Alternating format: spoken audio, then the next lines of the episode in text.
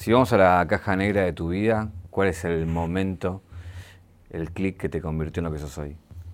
Creo que haber ganado la Red Bull, el 2014. Ese fue un clic en mi cabeza. Fue el, el pensar, yo no soy solamente un soñador, soy un tipo que alcanza, que alcanza los sueños, que alcanza lo que se propone. Y darme cuenta de que lo atraje con la mente todo el tiempo hasta que lo tuve en mis manos. Y ese fue un, un clic en mi vida. Un viaje, un viaje. Una vida, un recorrido. Una reconstrucción. Caja negra. Caja negra. Todo queda registrado en la memoria. Sony, ¿cuál es tu primer recuerdo cantando? El primero que se me viene a la mente sería cuando era, cuando era muy chico, que tenía, no sé, cinco años, cantando en la pizzería de mi papá, que cantaba temas de Cristian Castro, que le encantaban a mi mamá, cantaba esa, esas baladas así que le gustaba a ella. Me, recuerdo cantando delante de la tele y, y bueno, mi mamá, mi mamá toda babosa, ¿no? ¿Qué, qué tema cantabas? ¿Te acordás? Me, gustaba mucho cantar el de Lloran las Rosas. ¿Te recordás todavía? Sí, obvio, sí. No te vas a animar. Eh, sí, como que no. Eh, eh, lloran las rosas, el rocío ya se ha convertido en lágrimas. Te me has ido, te he perdido. Llora mi alma, lágrimas que ahogan mi corazón, lágrimas, palabras del alma, lágrimas, mi mudo lenguaje de amor. Lloran las rosas. Me acuerdo de ese momento, era top. Y tu vieja llorando mirándote. Sí, le encantaba, le encantaba. A mi abuela también. eh, fue como... Era, era, era la época en la que solamente me dedicaba a cantar, no conocía otra cosa que no sea cantar. ¿Tu viejo tenía una pizzería? Sí, mi viejo tenía una pizzería. Era, en realidad era más que un maestro pizzero, mi viejo era chef, sabía trabajar comidas recontra elaboradas, solamente que le gustaba, le gustaba más el hecho de la pizzería. Esto era en Pontevedra, en Merlo. Esto era en Pontevedra, sí, sí, sí. Siempre que, veo una nota tuya hablas de, lo complicado que fue la historia familiar y, tu, y tu infancia, sobre todo. Eh, eso estamos hablando de qué, qué época eran, 2001, la época más de la crisis, digamos. A ver, la, infancia sí, desde el 2001 fue, empezó a ser muy complicada, eh, desde la época de los trueques y todas esas cosas. De ahí en adelante se hizo como muy complicada la infancia, tu- tuvimos que, a ver, eh, cuesta, cuesta trabajo decirlo a veces, pero el estudio lo tuvimos que a casi a la fuerza poner en un segundo plano, porque bueno, mi, mi hermana empezó a trabajar en la pizzería, yo también empecé a trabajar en pizzería, trabajé de todo, eh, siendo, siendo un pibe, me han explotado laboralmente, como te imaginarás, cualquier pibe de 14, 13, 15 años que está trabajando le dan dos pesos y, y más no. Eh, he trabajado desde albañil hasta en, en quinta, en quintas ahí carpiendo, haciendo todas esas cosas, eh, panadería, bueno, lo que te imagines, barrendero, eh, para rebuscarme la vida. Yo siempre fui un buscavida. An- Antes de ir a eso, quería eh, nada, recordar un poco, porque que hay, hay un hecho que te cambia también que tiene que ver con que tenés tres hermanas, una familia eh, y tu viejo se muere y tenés que tomar un poco la posta, ¿no? ¿Cómo, fue ese momento? Mira, para ser un pibe de 14 años, eh, primero que estaba muy confundido. A mí me confundió mucho el hecho de que, de que quizá la figura paterna que, que yo tenía, eh, se me fueron cayendo mucho las ideas de idolatrar a, la pers- a las personas. Después de que fallece mi papá, eh, nos enteramos de ciertos errores que comete mi papá en la familia, ¿no? que cosas que no quiero, no quiero, no quiero quizás exponer para no exponer a gente de mi familia. Y ahí me di cuenta de que no hay que, por así decirlo, idolatrar a ningún ser humano, porque somos eso, humanos, y cometemos errores, tenemos cosas buenas, cosas malas. Eh, cuando tengo que tomar, por así decirlo, la posta, lo que yo hacía era rebuscármela, rebuscármela. Recién pude tomar la posta, por así decirlo, de mi familia a los, a los 17, cuando se me ocurrió ir al subte y ganaba mucho más plata de cualquier otra cosa. Eh, por el momento solamente estaba mi mamá, que trataban de sostener la pizzería como se podía, eh, que en un momento re complicado, que se acercó gente muy garca a, a currar plata, a querer quitarnos cosas. Eh, nos han querido hasta quitar el terreno, nos han querido quitar muchas cosas. Eh, me zafé de, de todas esas cosas que pude haber terminado mal en una esquina. No te voy a decir que no las pasé, las pasé como cualquier pibe confundido que, que está, que está pasando un mal momento eh, y que me pude rescatar y pude abrir los ojos de cuál es mi verdadero propósito. ¿Cuál es mi verdadero propósito hoy en día creo, no? Es tocar el corazón de la gente cantando, haciendo mi música, transmitiendo. Y uno cuando tiene el corazón sucio no puede, no puede transmitirle lo mejor al otro, ni tocar el corazón a otro y despertarle algo lindo. Cuando sí la pasé, ¿quiere decir que te equivocaste con vos o te equivocaste con el resto? Me equivoqué conmigo y me he equivocado con el resto. Creo que es parte de la vida, las equivocaciones, ¿no? Conmigo me equivoqué en hacerme daño con muchas cosas que que uno no, no, no, no piensa a veces, ¿entendés? No piensa. Yo, hay momentos que son de inconsciencia, que vos no pensás y decís, bueno, si yo hubiese tomado las riendas, te doy un ejemplo, si yo hubiese tomado las riendas de verdad de, mi vida, no me hubiese matado con la comida y hoy en día quizás estaría, tendría un cuerpo saludable, no tendría problemas de presión arterial, eh, no tendría problemas de ansiedad y quizás tendría un cuerpo y mente más saludable. Pero a veces uno la misma, la misma depresión de cuando, de cuando fallece mi viejo me llevó a, a que me importe nada mi cuerpo, salía hasta cualquier hora, eh, hacía cualquier, cualquiera y me volvía, ¿entendés? Es como que me importaba muy poco, muy poco mi vida y hoy en día es que aprendí algo llamado amor propio, que es algo que mucha gente debería implementar. El amor propio, si no lo tenemos, es, es muy difícil salir adelante en la vida. ¿Hubo un hecho o un algo que, te hizo dar el impulso para salir? Viste que a veces uno por ahí se, encuentra muy abajo y dice, para, esto no está bueno, o alguien te tira una soga. Mira, en realidad fueron muchos factores que me ayudaron a, subir. Primero que nada fue cuando, cuando descubrí que mi mamá de verdad confiaba 100% en mí y que le, le, dio a la derecha a lo que yo, a lo que yo hacía y me dijo que, que, este era mi, que este era mi sueño y que no tenía que dejar que nadie, que nadie lo detenga, ni nada, ni, ni, que me, ni las personas que estén, ni las que no estén.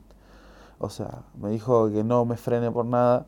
Primero que eso, eso, nada, eso siempre fue un impulso para siempre mirar para adelante y seguir y seguir y seguir. Y segundo, lo que me ayudó a salir mucho adelante fue leer, leí algo llamado El Secreto. el libro del secreto me ha, abierto el bocho. Después también eh, ver, eh, ver documentales, estudiar, tratar de, de, ampliar un poco el cerebro. Y también eh, mis, mis hermanas. Mis hermanas son, creo que igual es el factor principal.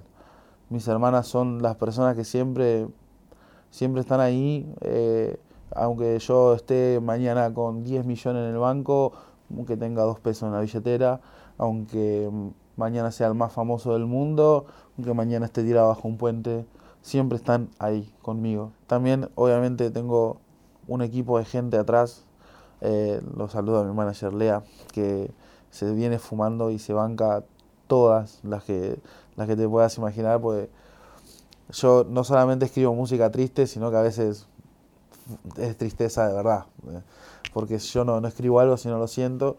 Y bueno, nada, siempre está ahí bancando la toma eh, con todas las cosas y me escucha, me aconseja, me acompaña, me ayuda.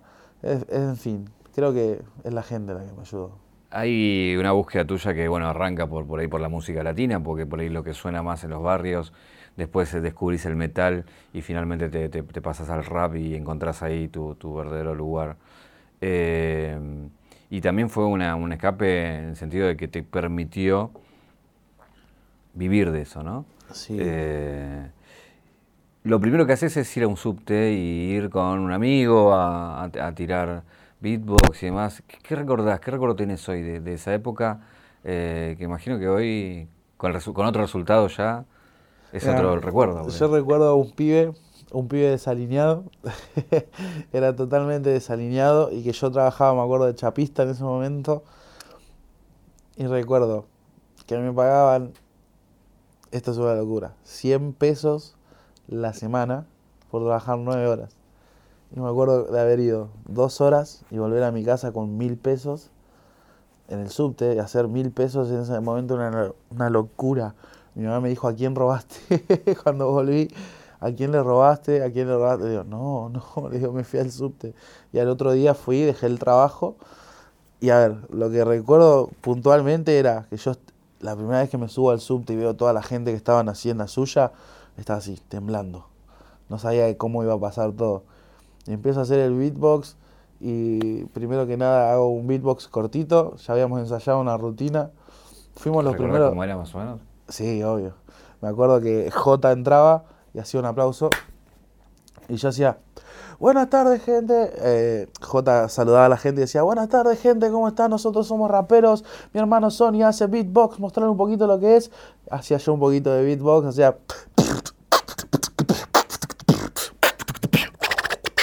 Y hacía así y la gente ya le captaba la atención. Dice, lo que yo hago es rap, así que lo que vamos a hacer es un poco de beatbox y yo les voy a cantar una canción él no hacía freestyle, él hacía canciones. Y agarró y tiró una, tiraba canciones así medias subversivas. Y ahí cuando decía, cuando vos quieras, Sony, tirame el beat, le tirábamos el beat, terminábamos la canción. Y agarra y terminaba y decía, muchísimas gracias por escuchar, un fuerte aplauso por favor. Quien le haya gustado, la gente aplaudía y dice, bueno, ahora vamos a proceder a pasar la gorra. Quienes quieran ayudar, muchísimas gracias. Quienes no puedan, muchísimas gracias también por haber escuchado y por el respeto. Y bueno, nada, esperamos no haber ocasionado ninguna molestia. Pasábamos la gorra. Él se iba por un lado, yo me iba para el otro. Y en tanto eh, tiempo de, de, montar arriba de un tren, de estar arriba de un subte, digo, eh, me imagino que la calle te lleva muchas historias y habrás uh. pasado un montón. ¿Qué, qué, qué cosas heavy pasaste ahí? Y yo me acuerdo, me acuerdo la vuelta. A ver, eh, cuando yo iba a trabajar, yo no sabía, no, sabía que existía un orden dentro para trabajar entre los músicos, los vendedores. Yo me metía a cara de perro. Me metía a cara de perro, pero mal. Me metía en el, vagón. Me acuerdo que llegaba para la línea B en Alem. Y en Alem me mandaba así nomás. Y la que caía, caía. Y yo no me daba cuenta de que cortaba a los vendedores. o sea, cortar a los vendedores cuando vienen en un tren y vos te metiste en el medio. o sea, ese es un vagón que él no hizo o que estuvo callado y para que vos lo sigas. Y una vuelta me topé con uno que, no le cabió nada y agarró y me, me, empezó, me empezó a gritar cosas en la cara delante de toda la gente y me quedó esperando en la puerta del vagón y agarra y me dice, dale, salí, vamos a pelear, me dice. Salí, vamos a pelear. Le digo, ah, ¿querés pelear? Dale, vamos, le digo. Ah, ¿querés pelear? Dale, vamos. Ni bien agarra, sale así Veo que pone un pie afuera, le pego un empujón, se cierra la puerta y le hago así. ¿Para qué? Para, para. Federico Lacroce. Federico Lacroce. Me bajo yo, estaba contando la plata y se, y se escucha, ¡Eh, gordo! Enfrente está S con cinco más. Y yo me quedo así y, me quedé como congelado, ¿viste? estaba con cinco, te, te, van a romper todo. Te vienen a cagar a palo, te rompen el parlante, lo que sea. Yo por suerte iba a capela. Eh, me guardo la plata y me acuerdo que me pegué un pique y subí, subí para la parte de arriba, que fue lo peor que pude hacer. Porque si vos te quedás abajo, de última hay un policía, hay un seguridad. Subí para arriba y estábamos en la plaza descampado. No sabés el pique que me pegué. Lo que ese día, ese día un Bolt era un poroto. Eh, pero me iban, me iban a cagar a palo. Sí, no, zafé. Y así tengo millones. Registro 130. Sony fue campeón de la Red Bull 2014 y un tercer puesto en la internacional. Figura del quinto escalón. Batallas inolvidables, con De Toque y Papo, pero su batalla más memorable es la de su propia vida. Viene lo que, lo que es el programa de televisión, lo que es la voz, y, fue muy recordada tu participación, sobre todo eh, vos cantando y tu vieja mirándote y nada, muy emocionada y orgullosa y demás. Una hermosura. Eh, fue como nada, muy fuerte para vos ese momento, ¿no? Eh, sí, sí, sí, porque la gente tuvo que ver, tuvo que ver una transición ahí que fue muy complicada. Desde el primer programa ver a mi mamá súper emocionada hasta cuando salgo en la tercera vez ya directamente hablar de que falleció mi mamá. Es como muy... La gente, la gente lo tuvo que ver y realmente yo no sé, no, no quise exponer tanto esa parte de mi vida. Y había pedido que no se hable y se habló igual. Eh, son cosas, cosas, pero ya fue. Quizás la gente después de eso sintió como una empatía conmigo y se vio reflejada con mi historia. Es como que igual a veces me, topaban días en los que no quería, no sé, viste esos días en los que te querés despejar de, todo lo que te está pasando y te topas una persona desconocida en la calle y te dice, che, loco, me va a sentir pésame por lo de tu mamá. Y es como que, déjame tranquilo, flaco, no me digas esto. Ahí, lo que, recién cuando hablabas de que fue tu hija la que siempre confió en vos, y eso en las imágenes, si aquel que vaya a ver ese video lo, va a ver de cómo ella está orgullosa de que llegaste ahí y de alguna manera te quedó ese recuerdo. Eh, y, hoy, ¿cómo, ¿cómo ves eso? Porque había que reponerse y salir a poner la cara después de eso, ¿no? Esto que voy a contar es algo que quizás no se debe hacer. Pero cuando yo salí del programa La Voz, recuerdo de tener mucho trabajo. Mucho trabajo, mucha gira, muchos shows y hice algo que no, se tiene que hacer. No se tiene que hacer. Yo tapé todo mi dolor, todo lo que sentía, todo lo tapé con trabajo. Y eso a la larga eh, termina siendo malo porque guardas muchas cosas que terminan repercutiendo en el cuerpo, en la mente. A ver, eh, me acuerdo de que, de que cuando, cuando pasa eso yo no tuve, no tuve más que un rato, fui al velorio, eh, fue, fue todo muy, muy seguido. Eh, a mi mamá le, le, dio una CB, estuvo cinco días. Yo en esos cinco días trataba de juntar plata para, para ver si la podía llevar a un hospital privado y que la, la hagan atender. No pude llegar a juntar la plata. Me acuerdo que fue muy frustrante y fue, fue durísimo. Pero pasa eso. Fallece mi mamá, martes fallece. Miércoles fue el velatorio jueves a la mañana el entierro y viernes ya estaba en la voz cantando. ¿Entendés? Es como que no tuve mucho tiempo de, sentarme y pensar qué quiero para mi vida. Lo único que pensé es en mi mamá diciéndome, si este es tu sueño, dale para adelante. No es que nada te frene. Y creo que le hice caso. Si, si sin ese consejo quizás hubiese mandado toda la mierda, hubiese terminado laburando de cualquier cosa, no sé. ¿Ahí es donde el rap o el freestyle te salva de alguna manera? Sí, no, sí, la verdad. Yo era un pibe recallado, no, no me gustaba hablar. No me gustaba hablar de nada, de hecho. Si no fuese por el rap y el freestyle y todo eso, yo quizá no me hubiese podido expresar de la manera que me expreso hoy. De hecho, creo que cuando rapeo expreso más que cuando hablo me trabo menos. Eh, hay, batallas muy memorables tuyas, ¿no? Eh, y, también hay, una cosa que después vamos a profundizar, me parece, que, es porque siempre te atacaban por el mismo lugar, digamos, por la gordura y por, todo eso. La más recordada es esa de, de, de, Woz, en, la cual salís con la de Mercedes Sosa. Sí, sí, sí. Eh, que bueno, fue un momento épico, ¿no? ¿Sentiste ese momento como, como explotó todo? mi amigo, fue. Ahí fue. Para mí sentí que de verdad estaba el antes y el después en el freestyle. Es porque cuando yo arranqué éramos 10 gatos locos en una plaza y eran todos en contra de todo. Era como. Se tenían bronca. Y después te das cuenta de que nadie, hoy en día los raperos, nadie está en contra de nadie simplemente eh, hacen lo que saben hacer y el público es público. Antes quizás era más como banda, ¿viste? Era zona oeste contra zona sur, era, no sé, zona sur contra capital. En realidad eran todos contra zona sur. Perdón, ¿no? Pero es como que era, era, estaba todo como medio dividido. Y hoy en día, hoy en día está todo como que cae cualquiera de cualquier lugar y está todo repiola.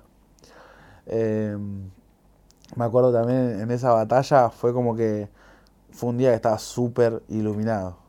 De verdad estaba iluminado, ¿eh? porque me tocó competir primero contra Dam en un ida sola que es un minuto y me acuerdo que tiré un minuto que fue no me pudo responder nada.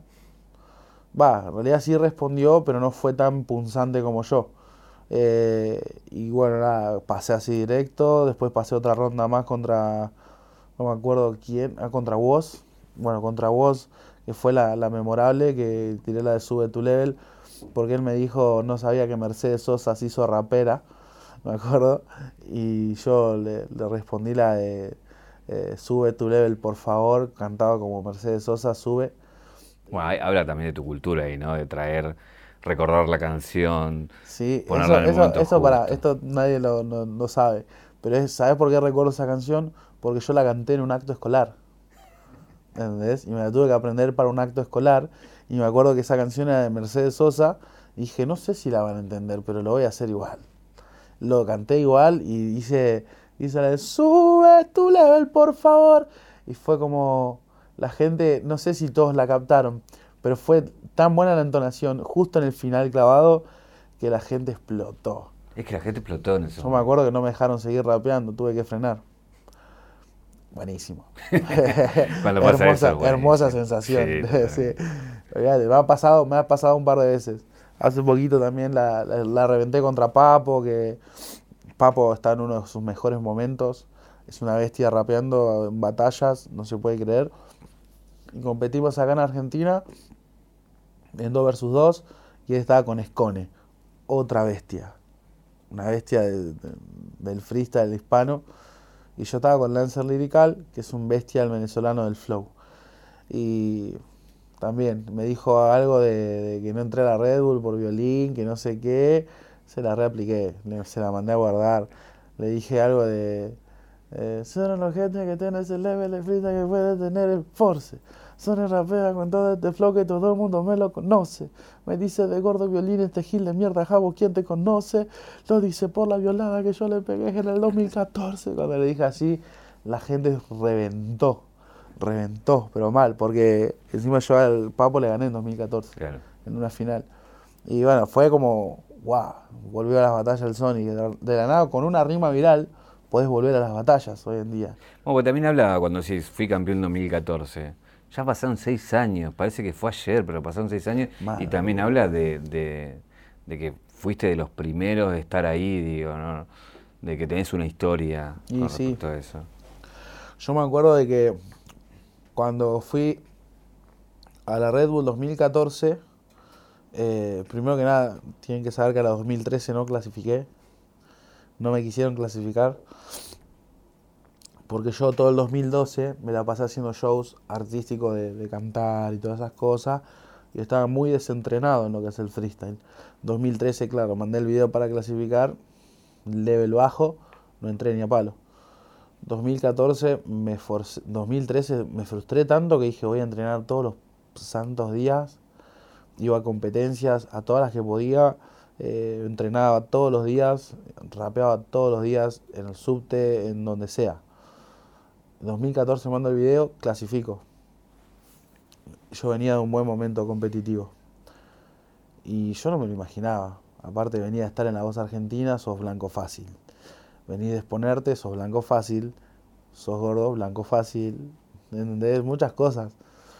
Y sin embargo me, me supe defender muy bien porque me acuerdo que estaba reafilado. En la que me decían A, yo decía B, C, hasta la Z. Era un momento hiper competitivo donde yo sentía la competencia tan a fuego que no quería perder con nadie. No me gustaba, no me gustaba perder. O sea, y cuando perdía sé aceptar, pero no me gustaba perder. Era como Ahí, retomando lo de Mercedes Sosa y lo de soy gordo, es blanco fácil, eh, estamos en una época donde se está empezando a discutir el tema de la gordofobia. Como siempre fue usado y calculo que fue toda tu vida un, tema. Hoy, hoy ¿cómo, cómo, cómo ves? Eh... ¿Sabes dónde, dónde, dónde termina la gordofobia? Cuando ven un gordo con la actitud para comerse el mundo. Yo realmente hoy en día me veo como, sí, soy gordo, igual hay. ¿Cuál es el problema? ¿Que, te da cosa? Bueno, mira para otro lado, seguí tu camino, seguí tu rumbo, yo sigo el mío. Es como que la gente igual hoy en día está, tiene que aprender, en cuanto a lo artístico te estoy hablando, ¿no? Tiene que aprender a aceptar que la buena música y el buen arte puede venir desde cualquier lugar, desde cualquier persona, desde cualquier cuerpo, de cualquier cara compran más a una estética de un rubiecito de ojos claros, flaquito, marcado o algo así para que sea un buen artista y que sea un producto potable. Y esto más que nada las industrias. Quizás a una persona que es un gordito, moreno, ¿entendés? que no tiene tantos atributos de belleza hegemónica, no le dan tanto apoyo. O le, le quieren imponer un personaje. Y sin embargo yo creo que cuando canto y hago mi música, que voy a sacar dentro de poco, van a descubrir que los gordos son sexys. Somos sexys. Ahí me, pasaron muchas caras cuando dijiste rubiecito y todo eso, pero no importa. No pasa nada. Eh, eso hablas del plano artístico. ¿Y en la vida? En la vida. En la vida, a ver, la batalla real es contra las inseguridades. La batalla real.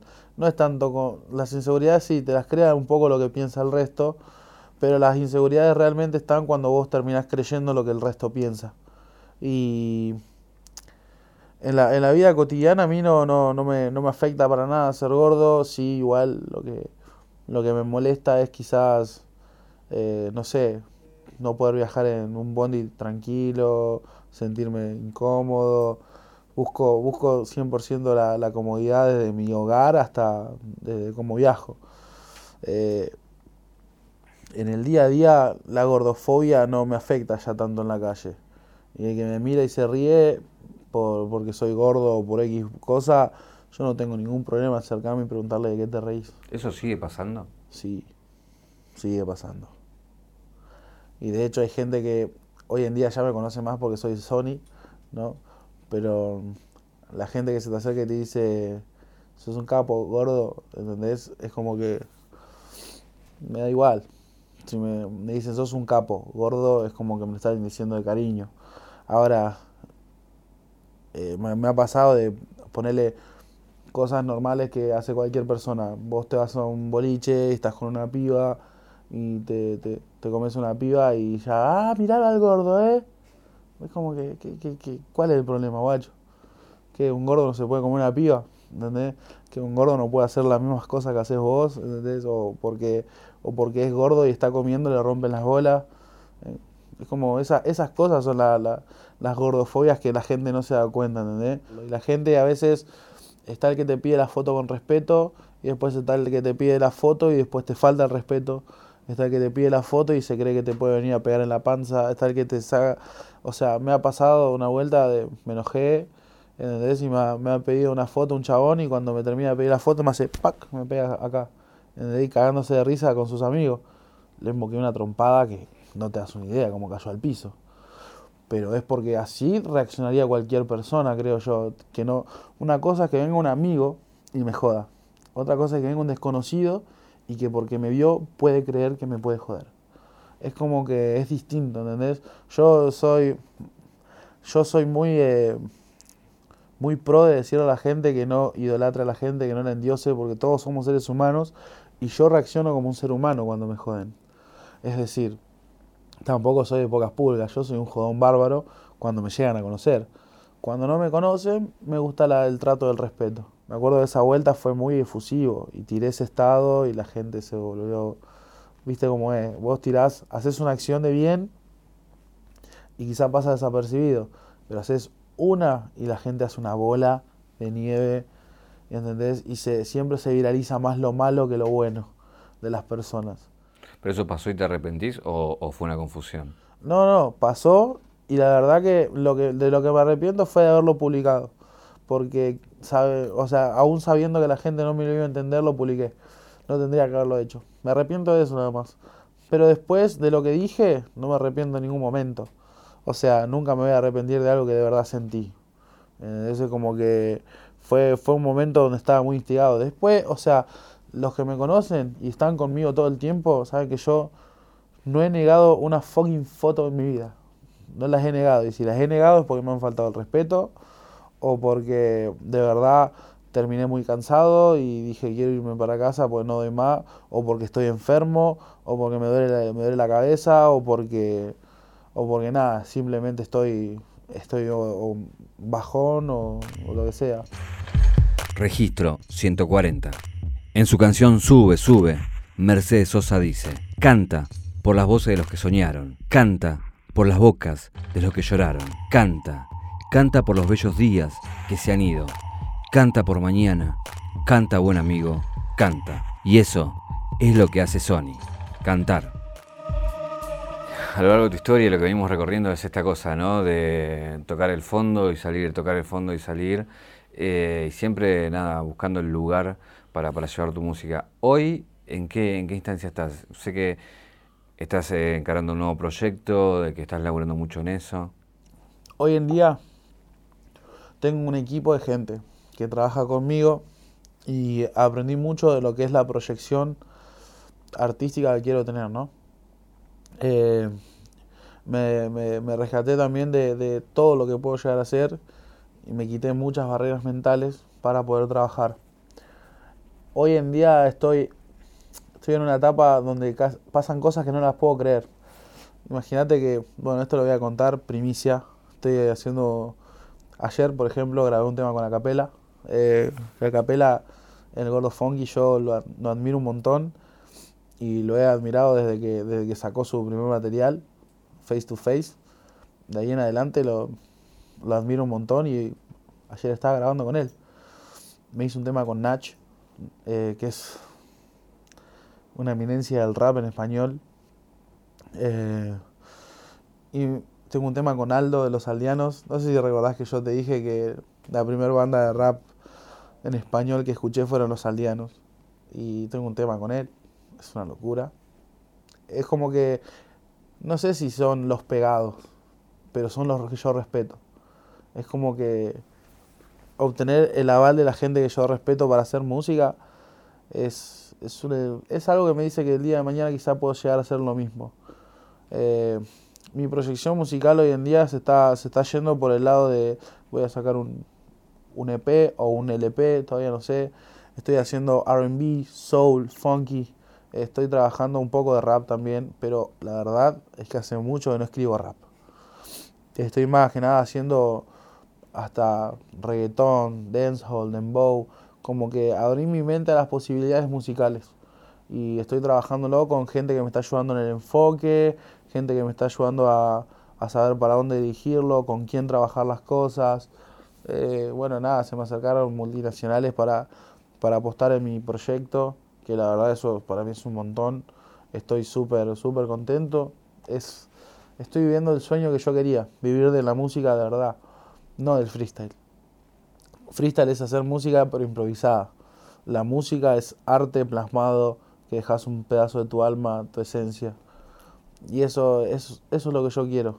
Me encantaría la sensación de, del día de mañana ir a un público de 60.000 personas en donde sea y que cante un tema mío y que toda la gente se lo sepa. Eso es lo que busco. Si vamos a la caja negra de tu vida, ¿cuál es el momento el clic que te convirtió en lo que sos hoy? Creo que haber ganado la Red Bull, el 2014. Ese fue un clic en mi cabeza. Fue el, pensar, yo no soy solamente un soñador. Soy un tipo que alcanza, que alcanza los sueños, que alcanza lo que se propone. Y darme cuenta de que lo atraje con la mente todo el tiempo hasta que lo tuve en mis manos. Y ese fue un, clic en mi vida. Eh, donde dije, todo vale la pena. Todo lo que pasé, todo lo que sufrí, todo lo que lloré, todo lo que no lloré, lo que me guardé. Y ahí dije también, fue el clic porque dije, todo lo que me guardo lo pude soltar en un escenario y conecté con toda la gente. Donde dije, la gente de verdad aprecia lo que hago y hay gente que no, pero ya sabe quién soy. Eh, donde dije, puedo llegar a más de lo que soy. Ese fue el clic en mi vida para mí. 2014, cuando ganó la Red Bull. Eh, ¿Te gusta el ajedrez? Sí, más o menos. Eh, leí ahí que, te gustaba. Eh, nada, te quería hacer un juego con, el ajedrez, que acá tengo un par de, piezas. Sí. Y te quería invitar a un juego que es, si fuéramos a la escena hoy y tuvieras que representar en cada figura, que elijas un rey de la escena, una reina, un alfín y un peón, ¿a quién pondrías en cada lugar? ¿En la escena nacional? Sería más picante. ¿Nacional? Sí.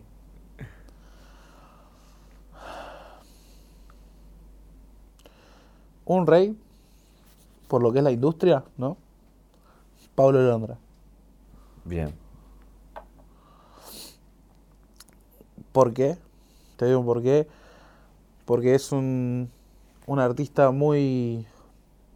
Demostró ser versátil, que tiene alcance, tiene la imagen y a la vez no, no promueve un mensaje no family friendly, que no es family friendly, ¿entendés? El chabón es súper family friendly y es como que lo puede escuchar cualquiera, solamente tiene que ampliar su público, pero los números que maneja son increíbles, clavó un fit con el China. Reina Kazu. Es, bueno, Kazu es la mujer que mejor se manejó en el movimiento para mí, creando su público, eh, haciendo un personaje, creando una imagen artística súper cuidada y también tiene un equipo de trabajo muy grosso detrás que lograr tener eso es vital. Al fin puede ser eh, Catril y Paco Moroso. Mira. Está bien, los dos alfiles. Sí, los dos alfiles. Catril y Paco Moroso. Tienen una propuesta muy copada e interesante en la música y lo que están haciendo. Y están trabajando con unos productores que son unos capos. Yo los conozco a los pibes, son bestias. Eh, esta era más difícil. Uh, sí, ahí me, ahí me Esta era más difícil. ¿A quién, ¿Con quién te metes? ¿A quién le das de peón? Peón. El peón soy yo. ¿Por qué? Y porque. Y porque el peón viene de abajo, avanza lento, de a poco. Y porque también. También soy, soy una persona que sabe que tiene una meta y que tiene una proyección y que puede ser peligroso. O sea, en, en cuanto a lo que es avanzar, ¿no? Pero a la vez no se subestima soy una persona que va al frente también. Siento que, que por más que la gente me, ha subestimado, nunca, nunca dejo de avanzar. Eh, como que la gente ve, ah, un peón. Pero un peón, llegando al lugar correcto, se vuelve un rey, se vuelve una reina, se vuelve un alfil, también en el tablero. Si sabes moverlo y ubicarlo. Hasta puede dejar en jaque un rey también. Así que Creo que me identifico con el peón. ¿Hay una pregunta que no te hice y que te hubiese gustado que te haga? Que no, no me vas a hacer. ¿Por qué no entraste a la Red Bull este año? Gracias.